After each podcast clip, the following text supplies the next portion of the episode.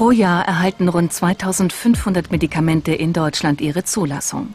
Vorher werden sie von den Herstellern eingehend auf Risiken und Nebenwirkungen getestet. Zunächst an freiwilligen Probanden, dann an Patienten. Die Industrie muss die Ergebnisse dieser sogenannten klinischen Studien der Zulassungsbehörde einreichen, dem Bundesinstitut für Arzneimittel und Medizinprodukte. Doch das Problem ist, sämtliche Zulassungsstudien kommen vom Hersteller selbst. Das Bundesinstitut hat zwar Laborräume, aber die stehen weitgehend leer.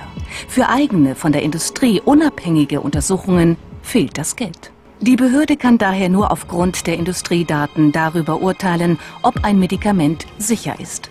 Hinzu kommt, diese Daten sind geheim. Die gesamte Fachwelt mit ihrem Wissen über Nebenwirkungen von Medikamenten bleibt bei der Beurteilung der Sicherheit außen vor. Unliebsame Studien, die das neue Medikament schlecht dastehen lassen, bleiben oft in der Schublade des Herstellers. Und daher kommt es immer wieder vor, dass Medikamente zugelassen werden, obwohl sie sich hinterher als gefährlich erweisen.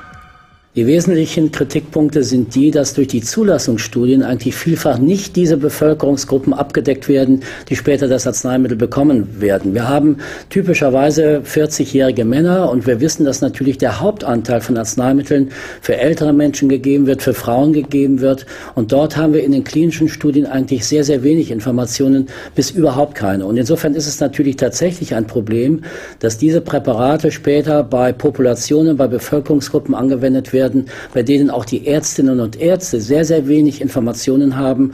Und es müsste tatsächlich nach der Zulassung eines Arzneimittels, wenn dieses Arzneimittel bei größeren Bevölkerungsmengen eingesetzt wird, dann tatsächlich eine systematische Forschung beginnen, nämlich bei ne für Nebenwirkungen, für Risiken und natürlich auch, was den Nutzen dieser Arzneimittel betrifft. Und diese systematische Forschung unterbleibt leider in Deutschland.